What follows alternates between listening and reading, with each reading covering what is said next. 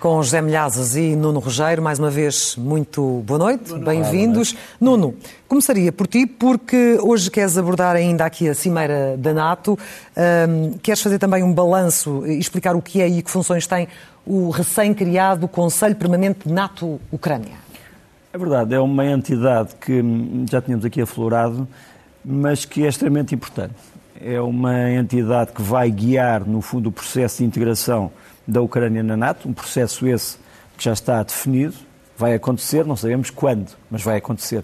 Porque no passado não se sabia se ia acontecer, agora sabe-se que vai acontecer, não sabemos é quando. Este Conselho é importante por uma razão que tem sido pouco noticiada.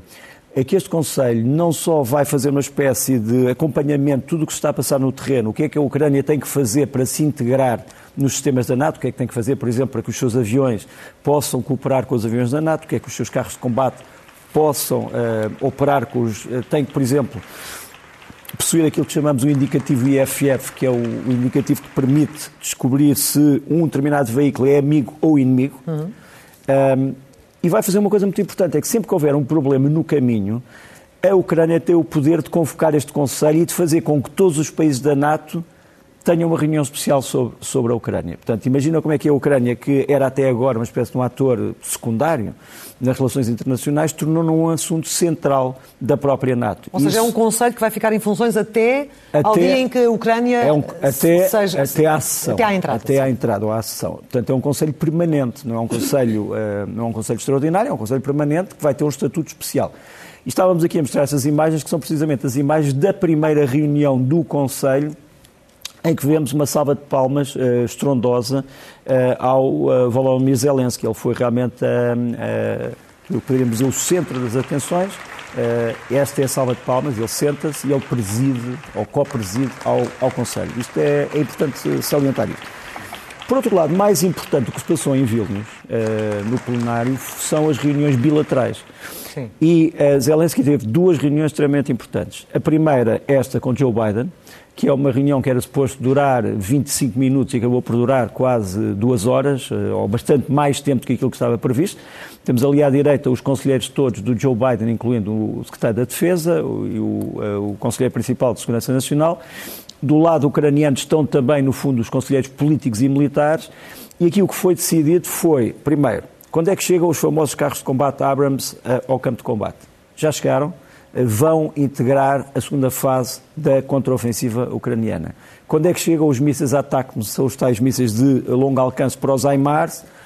Eh, o Zelensky não quer dizer quando, mas ficou combinado quando é que chegam quando é que chegam, no fundo, novos pacotes de ajuda, vão passar a chegar praticamente todos os meses. Portanto, houve uma série de. Quando é que chegou o novo Patriot? Portanto, novos mísseis de defesa aérea. As bombas de fragmentação já estão a chegar? As bombas de fragmentação já chegaram, já, já chegaram. estão em posição, mas ainda, segundo os ucranianos, não ainda, não foram, ainda não foram utilizadas. Embora haja uma lista, eh, eu falei disso, agora já não sei se falei aqui ou se falei no Leste Oeste nas 5 notícias, mas há uma lista de condições que os ucranianos assinaram eh, eh, que vai permitir que eles limitem esse uso. Um encontro, segundo encontro importante com Macron, aqui está, em que foi discutido o envio de mísseis franceses de longo alcance, Scalp, portanto, não o modelo que já tinha sido fornecido, mas um novo modelo de longo alcance, 550 a 600 km, uhum. que é enorme, e depois, eh, também não nos esqueçamos que a NATO, neste momento, não é só eh, o conjunto de países europeus, houve países asiáticos que se associaram e a Austrália vai enviar para o Mar Negro estes aviões de alerta aéreo, os S-7 Wedgetail, que vão, no fundo, proteger os comboios humanitários e também os comboios de cereais. Por fim, só deixa-me dizer-te que os Estados Unidos mostraram outra vez no Congresso, na Câmara dos Representantes, que estão a apoiar a Ucrânia praticamente de unhas e dentes. Aqui tens as maiorias que foram feitas a favor da Ucrânia e que derrotaram estas duas pessoas, uh, os representantes Getz e Green, que perderam todas estas votações uh, e são estas as maiorias. Portanto, a maioria pró-ucraniana está entre 360, 341, 358, 332, 301 contra uh, grupos relativamente importantes, Estão mas, mas muito raros. Deixa-me só dar uma notícia de última hora. Estive a falar com um responsável da África do Sul que diz que a África do Sul pediu ao Sr. Putin para não ir uh, à Cimeira dos BRICS e para ir, em vez dele, o Sr. Ma o Sr. Lavrov. Lavrov. A resposta ainda não foi dada. Muito bem.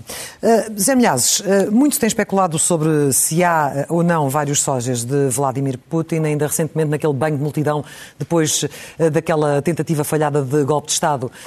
essa questão voltou, porque havia dúvidas sobre se aquele homem era de facto Vladimir Putin. Há provas que levem a essa conclusão ou estamos aqui apenas no campo das possibilidades e das especulações? Dizer, ou, ou, ou há sósias, ou o homem está maluco. Então. É das duas, como se costuma dizer, das duas, três. Uh, isto porque o ditador russo vem jurar na televisão que o grupo Wagner não existe. Não existe. E que na Rússia não há lei sobre as uh, organizações uh, armadas de mercenários.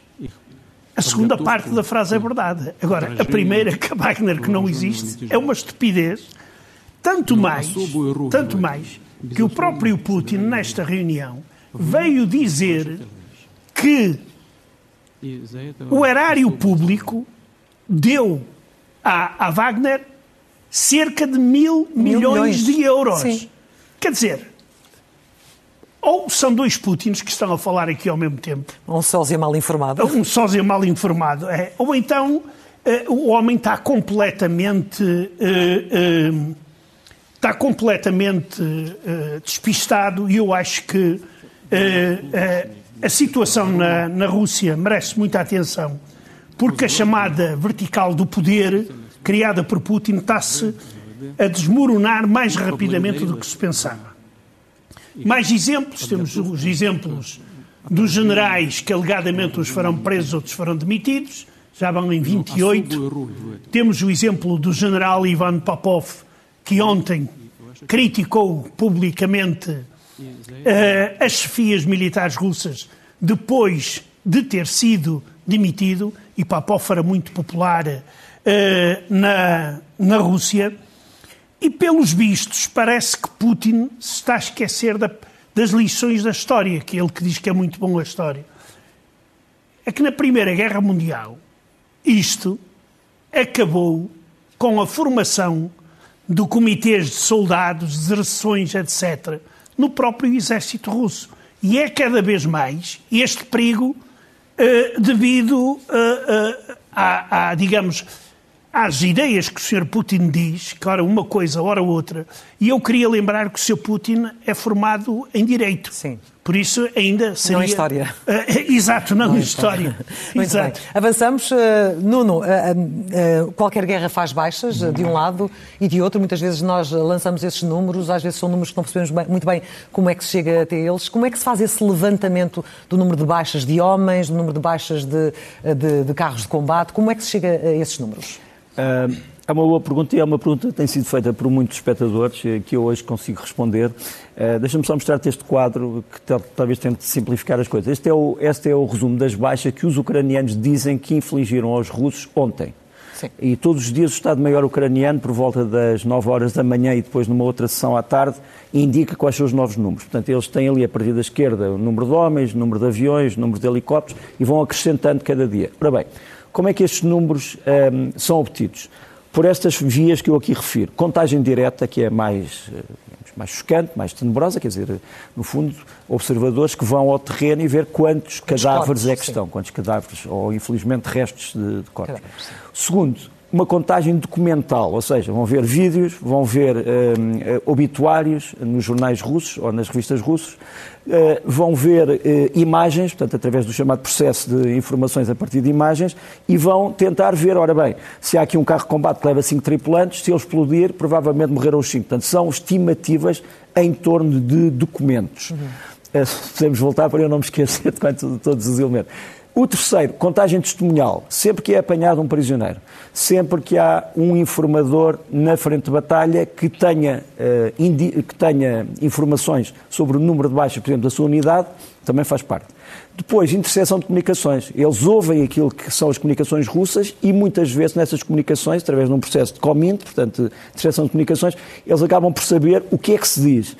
Depois, confirmação por, por fontes classificadas, quer dizer, os, os, ucranianos têm os seus serviços secretos e têm informadores que lhes dizem. E, por fim, o cruzamento de dados com aliados. Portanto, não é um mistério, mas é assim que se fazem as estimativas. É assim que se fazem. E hoje, Milhazes, queres mostrar-nos um monumento à guerra? É, é um monumento à guerra muito original, digamos. É, na fotografia nós estamos aqui a ver uma cópia do míssil intercontinental Sarmat, que é uma das, das armas que a Rússia diz ter mais terríveis eh, em termos de destruição, e ali está escrito: depois de nós, o silêncio. Pois é quase apocalíptico. Eu acrescentaria: silêncio dos cemitérios. Hum. Isto aqui foi inaugurado perto de um quartel na Sibéria, onde estão estacionadas as tropas de mísseis estratégicos. E já que falamos do silêncio dos cemitérios, e eu chamo a atenção para outra, para este vídeo que se vai seguir, que na cidade de Samara não escondem o que acontece a muitos daqueles que vão para a guerra.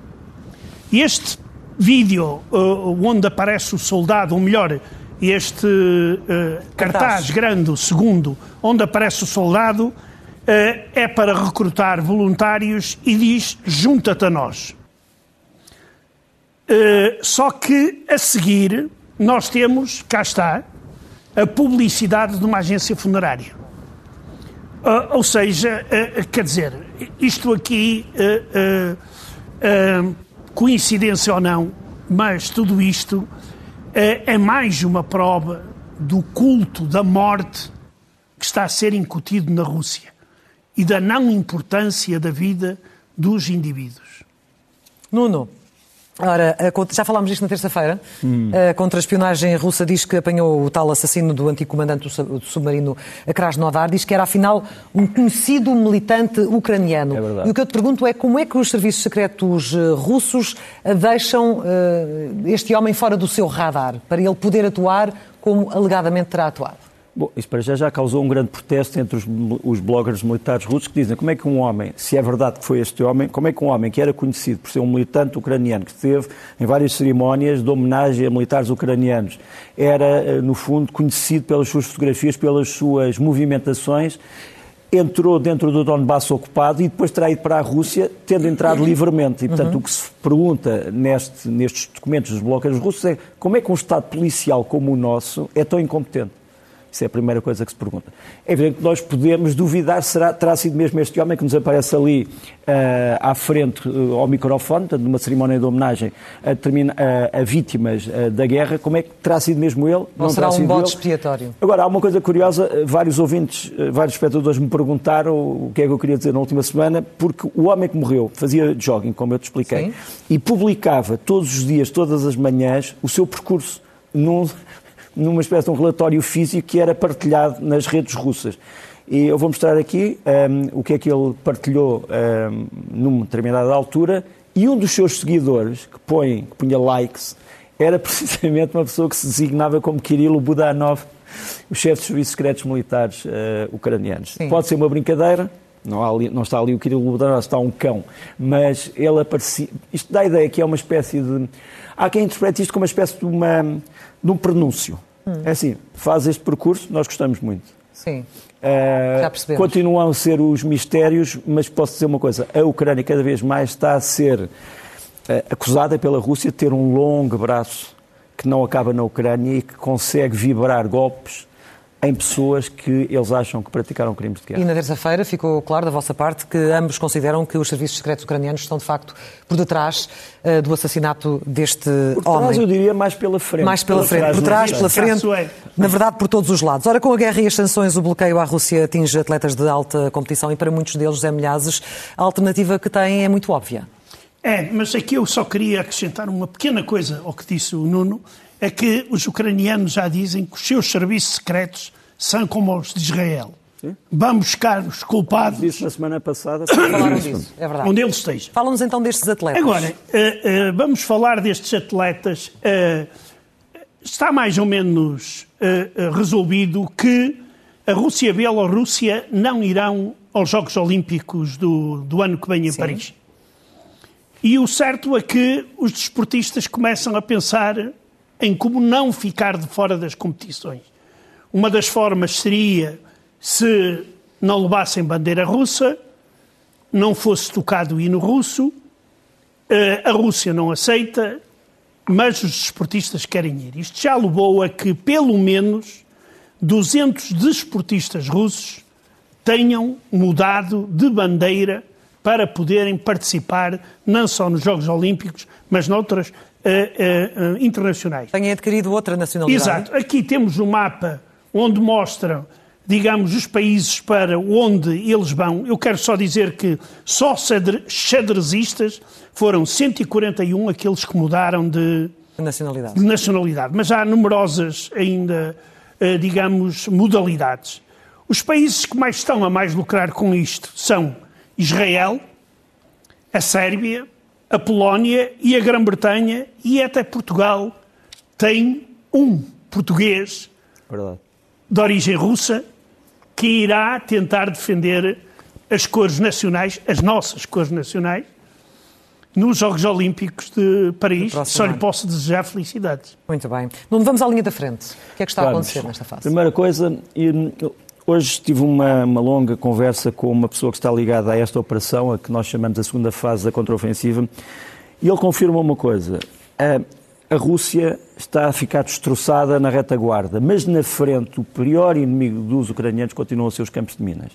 E ele diz o grande problema da, da não progressão no terreno é o facto de nós não termos veículos suficientes para desminagem e não temos helicópteros suficientes para podermos ultrapassar os campos de minas e fazer um heli-assalto. Portanto, os ucranianos, isso também foi falado com, com o Joe Biden, a necessidade de helicópteros. Imagens do, do, do que está a acontecer. Uh, pela primeira vez, os Leopard feitos na Suécia uh, aparecem, já começaram a chegar à frente. Os suecos chamavam isto o, o 122.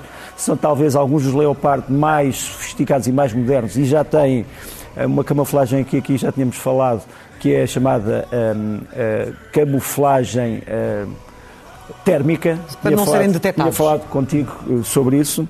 Um, depois, mais uma imagem, esta é uma imagem má para os ucranianos, que é a imagem da destruição de um carro de combate ucraniano de origem eslovena, o M55S, que foi destruído por um dos, uma das armas sofisticadas da Rússia, os Krasnopol, que são uma espécie de munições inteligentes.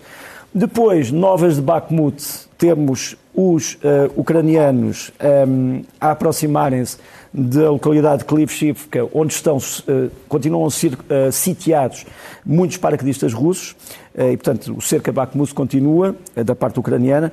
Depois, aquilo que terá sido um dos maiores desastres da Rússia nesta guerra desde o ano passado, que é o ataque ao quartel-general russo em Berdiansk e a destruição do Hotel Duna, onde estava todo o Estado-Maior Uh, aparentemente, uh, aqui está o hotel antes e o hotel depois.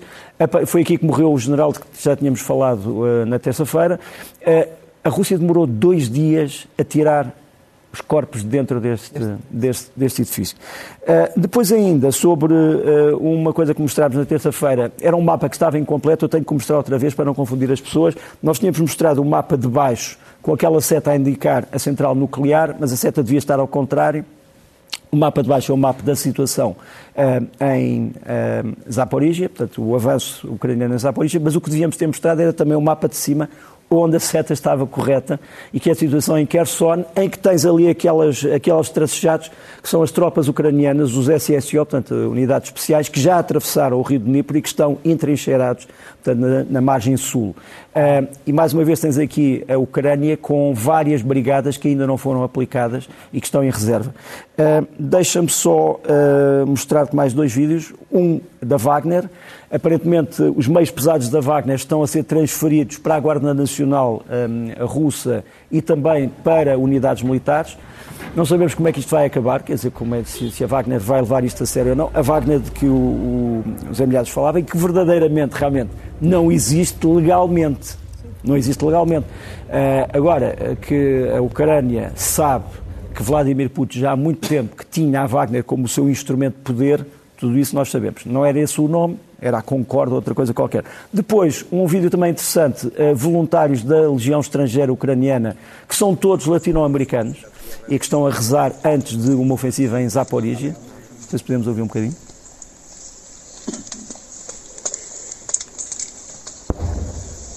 Acho que só ouvimos os cliques, mas, mas pronto.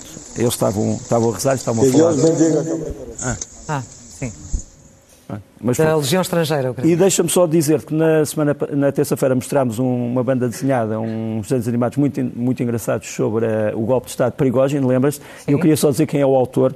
O autor, enfim, não posso ser o nome dele, mas ele uh, é conhecido como Frionis, vamos mostrar aqui. Quem o quiser ajudar pode ir ao uh, buymeacoffee.com e ajudar o Frionis, que é um grande desenhador e um grande artista. Já Milhazes, temos de avançar, temos eh, ainda cinco minutos para o final. Falávamos há pouco dos banhos de multidão de Putin e que dizer do banho de jornalistas de Lavrov? Olha, eu eh, fiquei, eh, digamos, surpreendido. Não posso dizer que fiquei comovido, porque eu não gosto, detesto este ministro e ele tem um ar tenebroso, mas decidiu seguir o exemplo do, do dono e mergulhar num banho de multidão, neste caso com uh, uh, uh, jornalistas. Antes o Lavrov mantinha sempre uma grande distância, aqui ele até, se calhar, imitando o nosso presidente, tirou selfies com as jornalistas, aproximou-se e, e, e, e, tudo isso. E isto aqui, a, a imprensa russa, claro que dá isto como um banho, um furor, uma grande, uma grande vitória. Mas, por falar em vitória, só acrescentar aquilo que o Nuno disse sobre a ida de Putin ou não à África do Sul. O vice-presidente da África do Sul teria dito: Nós ficaremos contentes se Putin não vier à cimeira. Muito bem, uma forma muito, muito delicada correta, politicamente de o mandar correta. embora. Olha, e, e... queres também, queres também uh, destacar uma estreia? muito, muito, muito. Já falámos dela aqui. Recomendo que é ver este filme documentário que se chama 20 Dias em Mariupol e ele hoje foi estreado nos Estados Unidos e noutros países. Espero que seja também estreado em Portugal dentro em breve. E este filme foi feito por um documentalista muito conhecido, Chernov, uh, ucraniano, e um fotógrafo, Malot. E, e eles chegaram à cidade mártir ucraniana uma hora antes do início da guerra. E filmaram numerosos crimes cometidos pelas tropas russas, nomeadamente o bombardeamento de uma maternidade que a Rússia dizia ser um alvo militar. Recomendo fortemente, quando chegar a Portugal, que se veja, embora seja muito cruel o filme, mas vale a pena ver o que a Rússia está a fazer na Ucrânia. 20 dias em Mariupol. A fechar, a arma é uma canção, a canção é uma arma. Neste caso, a arma é uma canção. Nós já tínhamos falado do Roman eh, Grigoriev, que é um grande músico, eh, mas tínhamos visto a solo. O que é que ele faz? Ele agarra em uh, armas de guerra transformadas, transforma-as em instrumentos e faz música. E este é o que eles chamam, uh, este, esta partitura chama-se Langsam 9M27K 9M27K é este foguetão de bombardeamento, o uragano, furacão, e Langsam quer dizer lentamente, eh, é isso que estamos a ouvir.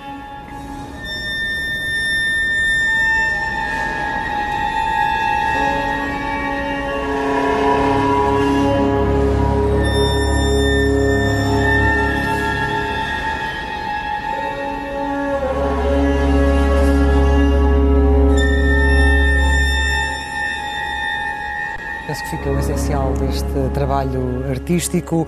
E tu, a fechar, José Milhazes, temos então a estátua da Mãe Pátria em Kiev, que uh, vai ser modificada. Vai mudar de cor política, finalmente. É esta gigantesca estátua de 102 metros de altura, feita de aço, até se pensou em dourá-la, mas depois ficaram por aqui, e que nós vemos que no escudo tem as armas da União Soviética. Ora, em agosto, ela passará a ter exatamente a mesma forma, só que no lugar da velha, que nós vemos aqui à esquerda, as armas da União Soviética, nós vamos ver o símbolo da Ucrânia, da Ucrânia. o tridente, na, neste escudo, como símbolo da defesa da Ucrânia. Ou seja, esta estátua feia ou bonita, isso depende, eh, é um sinal de que as coisas na Ucrânia estão a mudar. Entre elas, uma que já começou há muito, que é a descomunização. Muito bem. José Milhazes. Nuno Rogério, voltamos ao Guerra Fria na próxima terça-feira. Bom fim de semana. Obrigado. Obrigada.